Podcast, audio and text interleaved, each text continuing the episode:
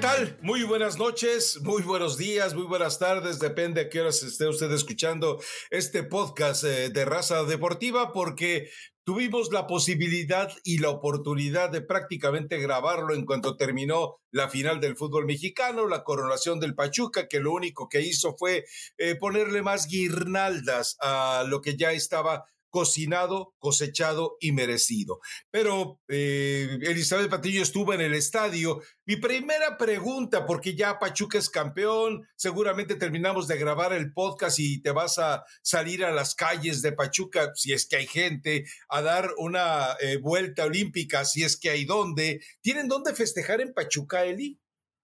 Sí, Rafa, el reloj monumental de Pachuca, ah. esa pues posible imitación no es una copia, pero está bastante eh, asemejado al Big Ben de Londres, claro, guardando, sus, respectivas proporciones, pero igual tiene dos tipos de cantera, tiene la misma maquinaria del reloj de lo que tiene el Big Ben de Londres. Entonces, ahí es donde cuando Pachuca es campeón o hay algún evento importante en Pachuca, ahí es donde la gente se reúne. ¿No lo conociste cuando viniste a Pachuca? Eh, creo que no, eh, realmente eh, busqué la guía turística de Pachuca y no encontré nada más que los tacos de, de, barbacoa. Entonces dije, bueno, pues seguramente no hay más, porque pues que hay una universidad del fútbol y un salón de la infamia. Pero bueno, dejémoslo eso para después. Pachuca es campeón, Elizabeth Patiño, lo, merecidamente. Es decir, lo fue dejando, lo constató a lo largo de todo 2022, lo dejó en evidencia en la cancha, le pasa por encima otra vez a Toluca a pesar del escarceo inicial donde logra ponerse adelante en el marcador, pero bueno, eso estaba sentenciado, Pachuca no llevaba prisa, Pachuca no se presionó, no se asustó, eh, jugó bien, resolvió con mostrando, dejando en evidencia que hay un par de jugadores que lamentablemente el Tata Martino no yo. A ver, otra pregunta. ¿Estaba el Tata Martino en el estadio? No me digas que no. Yo no lo vi, Rafa. Pues nadie lo vio. Ustedes que tienen la repetición en la televisión, que luego es la que termina observando o encontrando algunos rostros que no podemos ver tan fácilmente, no. Eh, yo caminé por la zona de palcos donde habitualmente eh, ves a personalidades del fútbol, no lo vi. Eh, quiero pensar que igual y quiso bañarse un poco de pueblo y se juntó en la tribuna, no sé, no sé si a lo mejor de ahí, de ahí, podía verlo, pero supongo que era la obligación, ¿no, Rafa? Estar en un partido donde hay la posibilidad, sobre todo del lado de Pachuca, de llevar jugadores y tiene que tarde. Estar... Era ya muy tarde para él. Él a esa hora ya está. Rafa? eran las 7 de la noche, tiempo del centro de México. Además, hoy se cambió el horario. Por eso, ya, para él ya es muy tarde, ya tiene, está con su peluchito eh, que tiene la figura de Jorge Taylor, su mayordomo, y se duerme temprano, se duerme tranquilo. No vio otra excelente actuación de Sánchez, no vio otra excelente actuación de Guzmán, no vio otra excelente actuación del equipo que él más admira en México, aunque no lo diga públicamente porque ya sabe que lo regañan desde el Salón Oval de Televisa. Pero bueno, eh, es que hay poco que agregarle a este partido cuando ya vimos eh, prácticamente la constatación, la confirmación de lo que es este equipo de Pachuca eh, y que todavía lo que nos queda claro es que es un equipo que tiene las bases sólidas para el siguiente torneo y el siguiente, que no sabemos si Almada en 2023, yo sigo teniendo mis dudas por esa animadversión eh, tan marcada de Iraragorri y de Azcarra Gallán contra eh, Jesús Martínez Patiño, más allá de que tú me salgas con el cuento que está desaparecido. Pues yo lo vi ahí muy presente y lo vi también en el sitio de honor y lo vi como el mandamás que es de este proyecto de todo Grupo Pachuca, incluyendo a León. Ahí estaba, por supuesto, Rafael. Él tiene que estar, más allá que ha delegado responsabilidades a Armando ah. Martínez y a Jesús Martínez Jr. Eh, dentro de León, pues él sigue visoreando a la distancia, supervisando el trabajo simplemente. ¿Tú te crees eso? Sacándose un poco de presión Mira, lo que sí te puedo decir, Rafael, porque me consta, es que él sigue muy al pendiente de todo, pero ya con menos presión, me imagino, anímico. O sea, en el aspecto anímico que a lo mejor ya sentía una carga demasiado pesada, se ha llenado de tantos otros negocios que no solamente son el fútbol que tiene diferentes unidades de negocio que está ocupado en varias cosas. No creas que para él solamente percibe dinero de los equipos de fútbol. ¿Y, legítimos o como los del Gate, los otros totalmente legítimos, totalmente. No son como los del Gate. No son como los del Gate, segura. No, no son de que te la luz, te Porque lo mismo me dijiste antes. No, no, no estos, estos son legítimos. Entonces sí ha bajado un poco el tema de él estar tan presente y, tú sabes que en el tema fútbol sí es muy importante que esté presente la figura. O sea, que el jugador lo conozca, que el jugador esté de cerca y realmente Jesús Martínez sí ha dado carta abierta para que en Pachuca sea Armando Martínez y en León ya desde hace rato Jesús Martínez Murguía, ¿no? Pero tiene razón, es que ¿Qué más, ¿Qué más agregas a todo lo que ya hemos venido hablando a los podcasts? Eh, realmente, y a pesar de que Toluca se pone al frente que tú nunca le fuiste a Pachuca, que eres un oportunista. Ahora te vas a vestir de tuzo, ¿no? Eh, creo que de, de, de, esta cadena, Rafa, la única tuza hasta la muerte fue Vanessa Cumpecote. De ahí afuera, todo mundo medio iba al tuzo, como que no, como que sí llega. ¿Por qué le molesta a Vanessa que le llamemos ranchuca a ranchuca? No, yo creo que no le molesta, ¿eh? yo creo que le gusta. O sea, como que le ¿Ah, gusta porque a partir de ahí dice, mira, eh, les voy a demostrar que entonces qué bueno que, Vanessa y muchos y muchas más lo puedan festejar, o muy poquitos, no lo sé. Eh, pero aún, bueno, al menos la sensación que a mí me dio en el partido, a pesar de que Toluca parecía que intentaba, Rafa, con muy poca claridad con muy poca intensidad, no con, no con ese coraje, no con esa garra que se necesita para dar la vuelta a un partido y tratar es que de no puedes estar concentrado cuando estás eh, abajo 5-1. sí, Rafa, pero tienes que salir con el cuchillo entre los dientes y Pachuca se veía mucho más agresivo en sus intenciones de lo que se veía Toluca. Toluca paseaba el balón un tanto predecible, mandamos un centro y a ver quién llega y balonazos, balonazos y balonazos al área a ver si alguien se lo encuentra. Me refiero que el plan era realmente poco claro, era a ver si nos encontramos un gol, que cae el gol de, Raúl López, y creo que Pachuca simplemente manejó el partido. No sé, sí, sí se lo comió Stari, pero Pachuca no se precipitó, nunca perdió el orden, a lo mejor bajó un poquito a las revoluciones porque sabía que, que, tenía el partido controlado, aunque Toluca intentaba, realmente no había demasiada claridad y eso sí me llamó la atención, que Nacho había prometido que el equipo iba a ir, iba a buscar, que nos tiene acostumbrados además a equipos que tengan una propuesta atractiva de fútbol. Y yo honestamente, Rafa, a Toluca lo vi con muy, con muy, pocos argumentos para jugar la final del fútbol, fútbol mexicano, muy pocos, demasiado predecible. Hoy defendieron un poco mejor hasta donde les alcanzó físicamente, ¿no? Porque después se desfundaron. Es que, a ver, eh, no es posible que un equipo que está 5-1 en el marcador, que se va a meter en la cancha del adversario, que está eh, rodeado de un escenario de pesimismo más allá de los eh, cientos o miles que lograron meter ahí de aficionados al estadio, pero es evidente que, que eh, eh, es demasiado pesada la losa y por más que tú quieras levantar esos espíritus rotos, no vas a poder. Y cuando empiezas a equivocarte y cuando empiezan a anticiparte y cuando de repente los duelos individuales empiezas a perderlo y cuando, de, etcétera, etcétera, etcétera, todo se va derrumbando lentamente y esto le tenía que pasar inevitablemente al equipo de Toluca. Vamos, e, eso de pensar en el milagro, la heroicidad, la hazaña, sabemos que era más que nada eh, un guion de Marvel que una realidad de lo que podía pasar en este partido. Eh, yo creo que, mm, vamos, Ambris va a seguir con Toluca,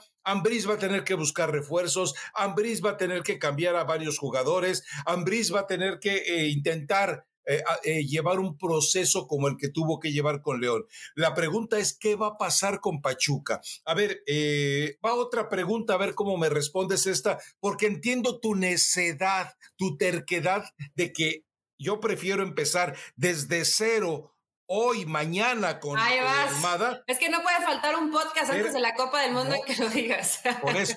Pero ahora va, espérame que ahora traigo una modificación. Como ya sé que eso no lo vas a aceptar, como no cabe en tu sentido común, que así debe de ser, ¿qué te parece esta propuesta?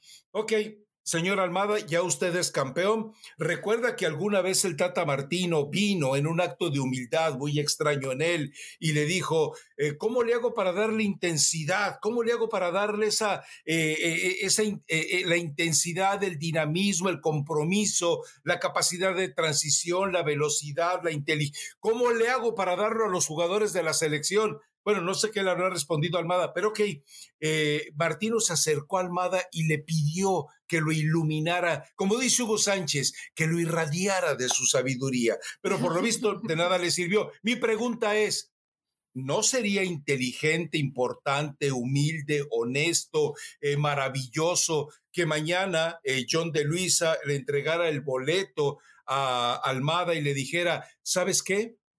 No vas a, ser parte del cuerpo técnico de Martino, pero ve para que Martino platique contigo sobre lo que él no le puede dar a los seleccionados y que él ha confesado públicamente. No, Rafa, no. tú sí. Pues sí, sí, sí, no, sí. No, Rafa, no. Ok, termina tu idea. ¿Por qué no? ¿Por qué? A ver, ¿por qué no? Dame, a ver, me, me sorprende que tú que llevas tantos años en esto, creas que algún entrenador va a permitir que otro entrenador se meta en el plan de lo que él ya tiene hecho. Por eso, yo eso no pasa, Rafa. Eso no pasa ni aquí ni es un asesor. No, tú, y, más en el entrenador, siempre hay un ego. Si, si, muchas veces parte de su mismo cuerpo técnico no lo dejan opinar más allá de, a ver, tú me das aquí algunos comentarios, intercambiamos ideas, pero el que da las órdenes, el que grita, el que manda, el que se levanta en la banca soy yo.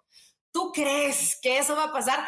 Es que sonaría muy bonito, pero eso en el fútbol, Rafa, no se da, ¿eh? Es más, hasta me parece poco profesional. Yo voy a traer a alguien para que me diga cómo hacer mi chamba y me vas a pagar a mí. No, no, eh. no, no, tendría mucho sentido. Eh, sé, sé, la parte de que fue el mismo Tata Martino, dicho por Almada, que se acercó y le preguntó, oye, ¿cómo le hago para que mi equipo tenga el dinamismo que, que tiene eh, Pachuca? ¿Cómo le hago para tal o cual cosa?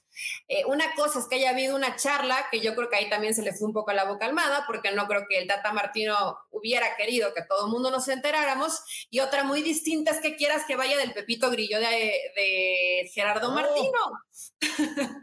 No, no, no, no. no o sea, Rafa, eso no pasa, eso ni siquiera me parece que es parte de los códigos del fútbol. Tú no puedes tener a un personaje ahí que te esté haciendo sombra. Gerardo Martino va a ir, nos gusta o no nos gusta, en este caso no nos gusta y que sería mucho mejor opción Almada, eso lo podríamos discutir. Este Vaya, por fin lo aceptaste. Por supuesto que sería mejor opción Guillermo Almada, pero hoy la realidad de la selección mexicana se llama Gerardo Martino. Le preguntaron después del partido a Armando Martino sobre la continuidad de Guillermo Almada.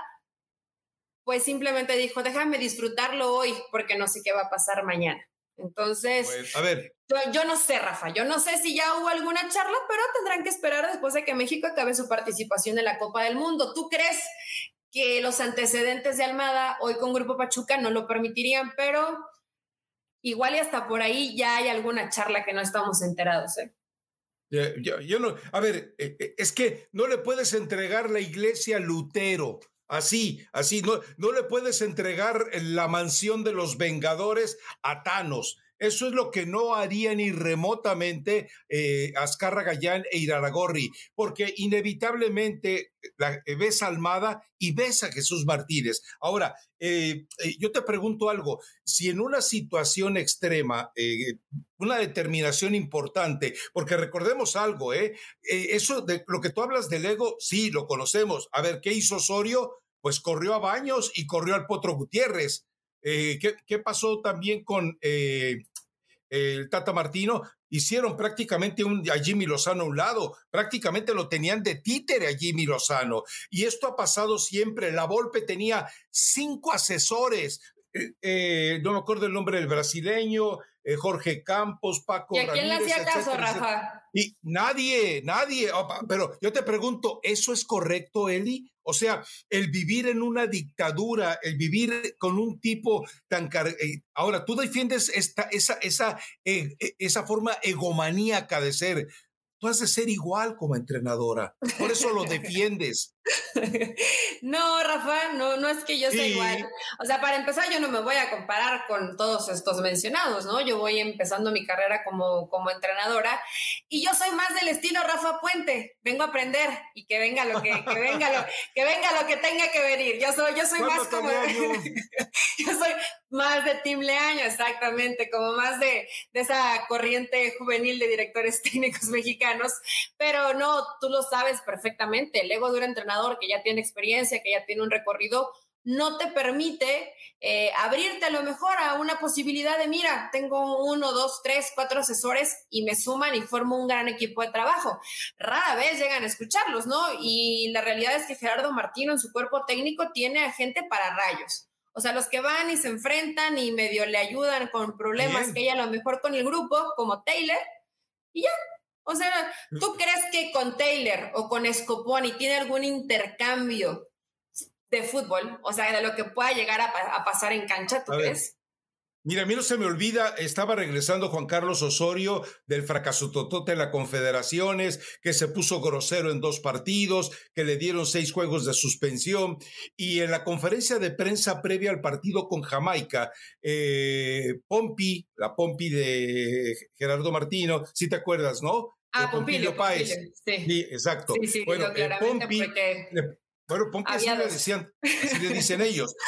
Pompi, eh, le preguntábamos, oiga, Pompi, eh, ¿usted cree que es necesario hacer rotaciones con esta selección que se vio bien para enfrentar a Jamaica? No, no vamos a hacer cambios. Esta selección va a jugar Osorio, que no estaba ahí, pero él tomó la determinación, agarró, hizo seis cambios para enfrentar a Jamaica y a México lo eliminaron. No, yo entiendo, a ver, eh, y no es solo el ego, es que también entendamos algo. El entrenador, el que está como entrenador en jefe, es el que pone en riesgo su chamba es el que pone en peligro su trabajo, es el tipo que en verdad va a cargar con todos los epítetos que le quieran caer encima. Bueno, el caso de Carrillo y Javier Aguirre, todavía no sabemos a quién se le ocurrió la maravillosa idea de poner a Cuauhtémoc Blanco a jugar contra Uruguay y, al Bofo Bautista contra Argentina. O sea, quien haya tomado la decisión, si fue Javier por él mismo o si, o si aparentemente fue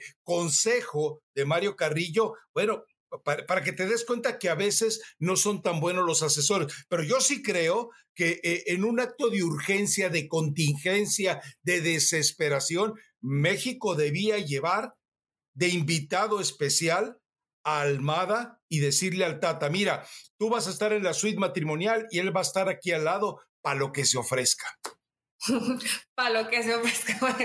a quien no sé qué se le ofrezca si está una habitación pegada a la otra. Eh, pero no, Rafa, eso. Y fíjate que yo creo que ni siquiera es. No, sí, sí es la, primera es el ego, pero la segunda inclusive sería el discurso, ¿no? Lo que menos quieres dentro de un vestidor es que haya un doble discurso. Me refiero a que si de por sí una idea cuesta trabajo que la entiendan, imagínate cuando un entrenador quiere una cosa y, hay una contraparte que quiere otra completamente distinta.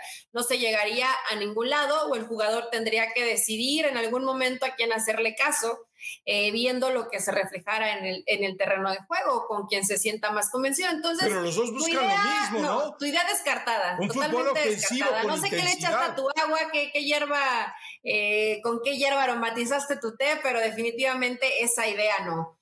Mira, todavía te compro más el plan de emergencia de sacar mañana al Tata y poner a Almada que llevarlo de asesor. Todavía te compro más que de pronto amanezca iluminado John de Luis y diga, ¿sabes qué, Tata? Gracias pero el que va a Qatar es Guillermo Almada. Sabemos que no va a pasar, ¿no?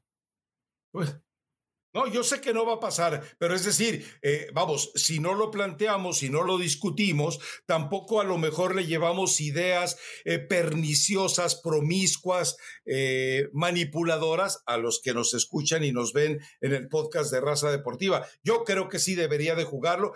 Sí, es es, lamentable que el Tata no haya estado en el estadio o por lo menos eh, que tú no lo viste y que yo no eh, en la transmisión, por lo menos en la transmisión que yo vi, nadie hizo ostentación de que allí estuviera Gerardo Martino y debía haber estado Gerardo Martino. Entiendo que él está viajando eh, pasado mañana o algo así ya directamente a, a, Girona, Girona, pero yo creo que debía de haberse dado tiempo para esto, eh, porque a final de cuentas el, el, jugador se siente respaldado, comprometido y apoyado, ¿no? Sí, y sobre todo, Rafa, bueno, lo de Víctor Guzmán ya sabemos que no aparece en esa lista final que presentó Gerardo. Lo entiendo. Entiendo que, que ya va a ser un jugador que no va a tomar en cuenta, que tuvo, la realidad es que una muy buena liguilla, lo, lo tomó Guillermo Almada, le dio confianza y lo pudo llevar bien a buen puerto eh, su nivel futbolístico para cerrar la, la liguilla del fútbol mexicano, pero probablemente, o sea, yo considero que dentro de esa baraja de posibilidades de jugadores que se pueden bajar, alguno de ellos podría ser Eric Sánchez. Yo así lo tengo más o menos vislumbrado. De dentro de las opciones o las alternativas, según yo, pienso que Angulo, Eric Sánchez, eh, Roberto Alvarado y los dos lesionados, Tecatito y Raúl, son los que se quedan fuera de la Copa del Mundo. Entonces, si todavía tienes alguna duda o tienes cosas que despejar hubiera sido maravilloso que veas en, estos, en este partido cómo, cómo jugó Luis Chávez, cómo jugó Eric Sánchez, cómo se desempeñaron, la importancia, porque no es solamente verlo en el partido, que yo entiendo que a lo mejor a Martino le graban todos los partidos y puede verlos tres, cuatro, cinco veces, pero jamás va a ser lo mismo que cómo lo percibes en la cancha y que hubo una situación que a mí sí me llamó mucho la atención. A pesar de la ventaja que tenían en el marcador, Pachuca constantemente hubo mucho diálogo de tensión entre Paulino, entre Chávez, entre Sánchez, entre Guzmán.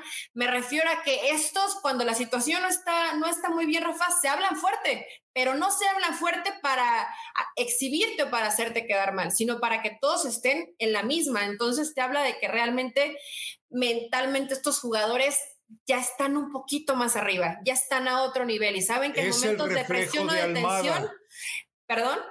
Es el reflejo de Almada. Claro, claro, sí, Cuando llega Diego Valdés a la América, ¿qué te dije? Hey, qué bueno que se llevaron a Diego Valdés, pero debieron de haberse llevado a Gorriarán, porque el Gorriarán era el tipo que empujaba, que jalaba, que arrastraba, que forzaba lo mejor de Valdés. Dejaron a Gorriarán y tuvieron la versión pueril y la versión simplona de Diego Valdés. No, yo creo que lo de Almada, el enriquecer al grupo para esa capacidad de disputa, grito, diálogo, aliento, eh, arenga, eh, eh, es un mérito muy importante.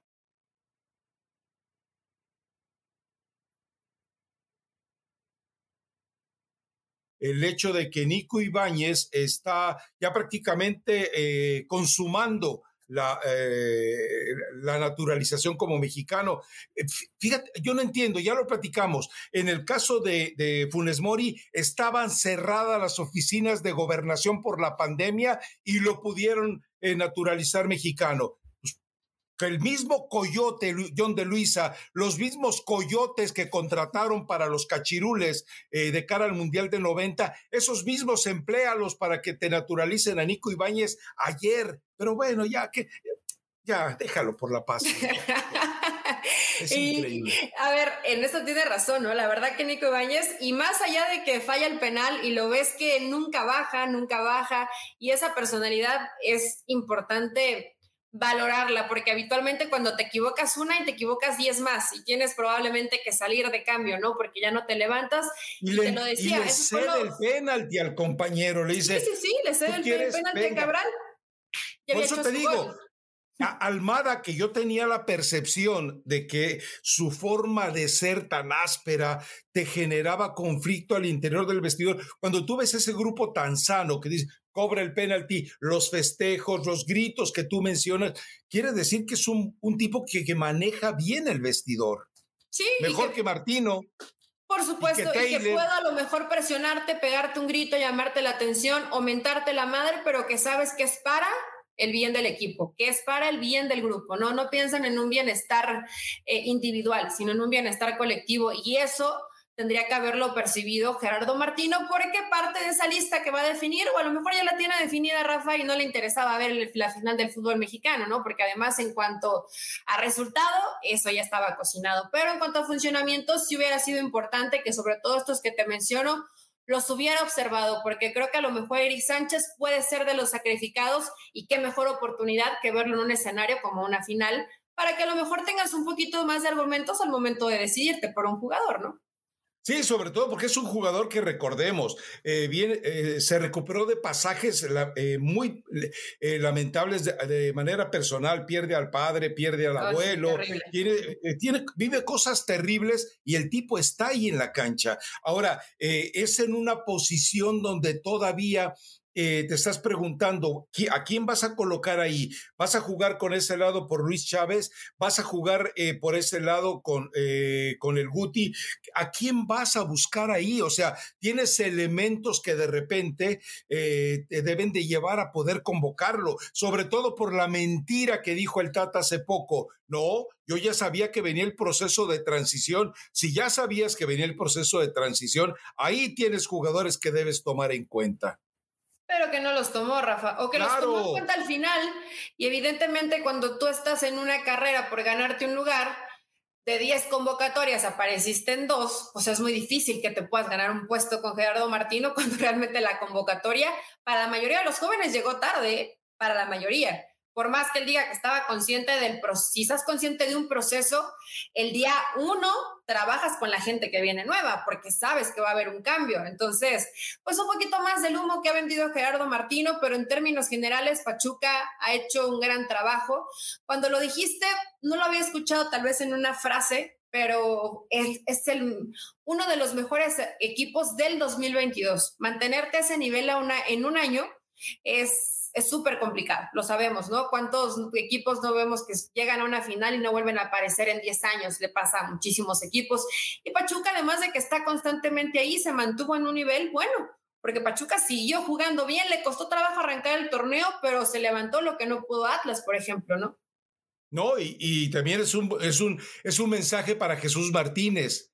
Chuchito, tú tienes salado a Pachuca, no vuelvas a ir a los entrenamientos, no te acerques, estás maldito, tú eres la perdición del Pachuca, Jesús Martínez Patiño. A ver, una pregunta, Eli, a, ver, si yo, una sola palabra, ¿eh? Si Guillermo Almada no es nombrado en diciembre, porque ya te dije que la selección se regresa el último día de noviembre, si en diciembre Almada no es nombrado, podemos decir que el dueño y amo del fútbol es bruto, muy bruto o requete contra bruto.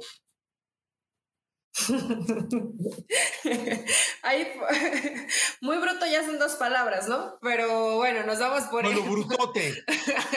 brutototototote. Es tonto, sería tonto. Eh, a mi parecer, si es que no me y no es por técnico de moda, Rafa, porque también veo a muchos exquisitos del fútbol que dicen es que lo de Almada ya lo, veíamos hace dos años. Y esa es una realidad, aunque a veces no lo mencionamos.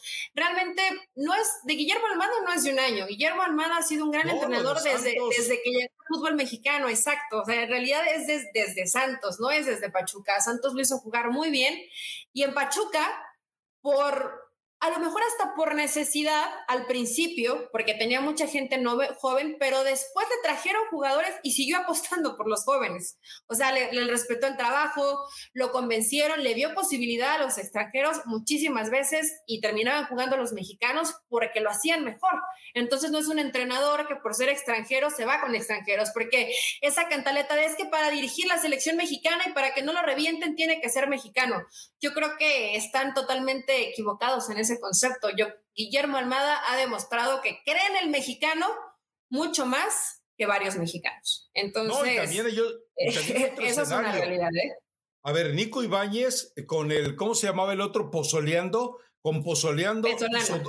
eso, hizo solamente dos goles. dos goles y de repente llega Almada, lo convence y, y, se destapa. Romario Ibarra, Romario Ibarra antes de Almada era un jugador que dices tú, ¿cómo puedes traer al fútbol mexicano a semejante tipo con las patas chuecas? Y de repente, bueno, con, con Almada lo enseñó a jugar al fútbol. Avilés Hurtado, pensamos que ya el tipo estaba eh, prácticamente eh, al borde del asilo o de largarse a la liga de vecindad de la MLS, que por cierto está en la final Carlos Vela, pero eh, también lo resucitó y lo hemos visto con el resto de los chamacos.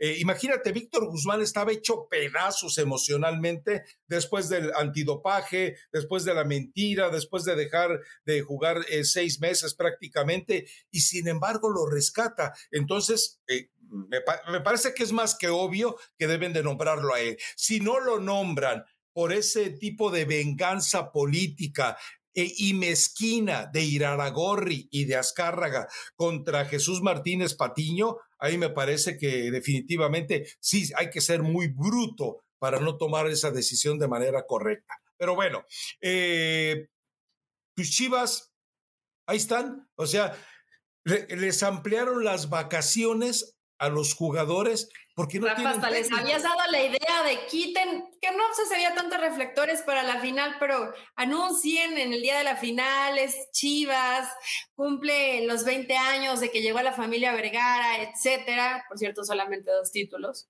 Eh, pero bueno, más allá de eso, yo pensaba que iba a haber un poquito de protagonismo y no. A lo mejor se esperan a mañana, ¿no? Y ya cuando estén escuchando, descargando este podcast o viéndonos, ya se habrá anunciado tal vez el técnico de, Guadalajara, pero como veo la situación, para mí que todavía nos tardamos unas semanitas más en enterarnos. Sí, porque... O por lo menos una eh, semana. Es decir, cuando tú decides aplazar 15 días, estás premiando a jugadores que hicieron un enorme ridículo en todo 2022 y les dices, no, queda de otros 15 días de vacaciones. No, métalos con un preparador físico, eh, que Fernando Hierro les diga, ¿sabes qué? Pónmelos en tono para que arranquen de manera plena una pretemporada ya cuando tengamos al entrenador. Ahora, eh, ¿cuál es el punto de conflicto para que Chivas no tenga el técnico? O sea, o no han podido encontrar al técnico que ellos quieren, o el técnico que ellos quieren está viendo que no vale la pena meterse en ese antro futbolero que es precisamente el Guadalajara hoy. Yo de pronto lo pensé por un tema económico, Rafa, y después, eh, obviamente, el entrenador que llegue, que, tiene que estar convencido por hierro, pues le tiene que seducir el proyecto, tiene que estar convencido, si vive en Europa, de querer llegar a México, que eso yo creo que es un tema importante, no, no cualquiera quiere dejar España o cualquier parte del mundo donde viva por venir a México por N cantidad, no porque México eh, sea un país feo, es un país bonito, pero lamentablemente sabemos que no se vive tranquilo, eso también es una realidad, ¿no? Y muchos no lo cambian, por más que le digas, ven, ven a dirigir a Chivas y te pago tal cantidad de dinero, entonces eh, se está retrasando y en este caso yo no creo que sea por premiar a los jugadores o dejarlos descansar un poquito más. Qué terrible en Guadalajara que si ya tienes a un director deportivo, no tengas la capacidad de tener un plan que tiene que ser inmediato. O sea, no te tienes que esperar a que llegue un entrenador. De hecho, la primera etapa de la, de la pretemporada siempre es física. Puedes tener un preparador físico que esté en fuerzas básicas y que comience a trabajar con los jugadores. Acuérdate que la Volpe, la Volpe, por ejemplo, arrancaba una temporada y decía, ay, pónmelos en forma, ponlos a correr, eh, exprímelos, eh, eh, tortúralos y ya luego yo eh, llego a hacer la segunda parte. Pero es que no, eh, partamos del principio que, si, que, que en lugar de aprovechar estos dos meses, noviembre y diciembre, ahora vas a aprovechar solamente mes y medio. Y el otro, que le estás dando al jugador un premio, porque si me dijeras, el jugador de Chivas se distingue por su disciplina, ok, estoy de acuerdo, se distingue por su disciplina y les puedes decir, te quiero haciendo este tipo de trabajo, lo vamos a hacer a través de Zoom, te voy a estar, pero sabemos que no es así, Eli. No, eh, quisiéramos. Ahora, no solo es problema de Chivas, ¿eh, Rafa? La mayoría de los equipos, de los jugadores. Pero estamos hablando de Chivas. Dejan, dime alguno que diga, ah, sí, en mis vacaciones me voy a poner a correr y me voy a poner a dieta y voy a tratar de mantenerme más o menos cuidadito para llegar, para llegar bien a la pretemporada. No pasa en Chivas y no pasa en el 98% de los clubes del fútbol mexicano. No digo siempre porque generalizar es malo, pero, lo, que sí, lo que sí me parece terrible pero Chivas es que tiene la urgencia, Eli. Hierro con este discurso y con esta metodología y con todo este cambio que quieren hacer en Guadalajara, que pierdas tiempo, porque es perder tiempo, Rafa. Cuando haces un cambio tan importante como lo que va a pasar a la interna de Chivas, lo que te va a hacer falta va a ser tiempo. ¿Cómo no puedes? No, no tendrías que haber comenzado ayer a realmente tratar de adaptar a situaciones tan básicas como la nueva metodología. No solo me refiero a la metodología en cancha, sino a la forma en cómo van a tratar de cambiar creo, a menos que esté equivocada, puede ser, el pensamiento del jugador de Guadalajara, la forma de llevar el profesionalismo, las horas que tienen que estar en la institución, etcétera, todo, todo lo que conlleva eso. Para mí hoy Chivas ya va tarde, porque entre más eh, se aplace esa fecha para que se presenten a hacer pretemporada, pues más tarde van a llegar los resultados positivos para Chivas. Y yo no sé si de pronto el proyecto de hierro se viene con desastres de resultados, regresas a lo mismo, ¿no? En esa bola de nieve, ¿cuánto lo van a, cuánto lo van a aguantar? Así es. Bueno, eh, cerramos ya con la recomendación musical. Sí, ah, que ya, no nos vamos a ir a una hora. no, es cierto. Me parece que. sí, hoy, hoy la grabación ya en 30 minutos, ya estamos listos. Se pueden ir a descansar. Me parece perfecto, Rafa. Aparte, sí, los, nos van a querer mucho los del video, porque cuando lo tengan que exportar, 30 minutos es mucho más fácil para ellos que una hora. Mi recomendación musical eh, es una canción que en el momento en que se retira Miguel Calero, que hoy precisamente cuando eh, sale el equipo a la cancha en la cabecera norte del estado, del estadio, perdón, despliegan una tela donde estaba Miguel Calero con unas alas eh, ya sabemos que de apodo le decían el cóndor, pero bueno, esto fue como, el, como un amuleto de la buena suerte, que es el ángel que les ayudó para conseguir la séptima estrella para los Tuzos. Entonces, él tenía una canción cuando se retira, que hay un video, de hecho, si lo quieren buscar en YouTube, que es muy bueno, eh, que se llama Tu ausencia, de Pedro Arroyo. Es una muy buena rola te sale una lagrimita si es que ves el video, porque bueno, pues sabemos que ya Calero falleció, pero creo que queda perfecta para este campeonato de los Tuzos. Me gustó que fuera como un reconocimiento a, nos encomendamos a San Calero en esta ocasión, ¿no? Así lo hicieron en el estadio. Y me pareció un lindo detalle para la familia Calero además. Bueno, hay una canción eh, muy antiguo, yo creo que estabas en el kinder, porque era ya por los setentas, eh, yo estabas en el kinder ya. Eh, es una no canción, estaba ni en planes, Rafa. es una canción de un cantante de flamenco que se llama Peret, y se llama, eh, John de Luisa, te la dedico a ti con todo cariño. La canción se llama Borriquito como tú. ¿Borriquito? Escúchalo. Ese, borriquito como tú, que no sabe ni la U. Con todo cariño, John, si mañana en la mañana cuando despierte y lo primero que busque sea la noticia, John de Luisa en un ataque de valentía, honestidad, fragor, orgullo, decencia y gallardía, ya, dice a Martino Tejedas y Valda. Entonces yo te voy a cantar la de Borriquito como tú de Peret. Bueno, yo mi dedicatoria es para la afición Tusa, Rafa, pues es para John de Luisa. Eh, yo me imagino que John de Luisa no va a dormir por tu, por tu recomendación musical. No, pero la va a escuchar hasta mañana, yo creo. Y tú ya vete a, descansar, Rafa. Te iba, te iba a hacer una broma, pero puedo salir yo perjudicada, porque quiero que sepan que a Rafa le gusta tomar el té azul, de palo azul pero se llama igual palo cuate. Entonces, pues si quieren mandarle ahí alguna receta, algún remedio casero, me imagino que para Rafa son bienvenidos. para mí no. Eh, es que este té es palo cuates, para los cuates, en fin. Pero gracias, Eli. ¿eh? No, ¿de qué, Rafa? Felicidades al Pachuca y a toda la afición de los Tuzos y nosotros nos escuchamos. Pues sí, vamos a estar el viernes o no, sí, ¿no? Porque imagino que va a surgir algo de Chivas o algo de selección. Siempre hay algo. Y si no, y si no aquí nos encargamos de que ocurra. Bueno, eh, y, que todo lo que me deseas de mi salud se te regrese también para ti, Eli Patiño. ¿eh? Chao. Yo te deseo todo lo bueno, Rafa. Chao.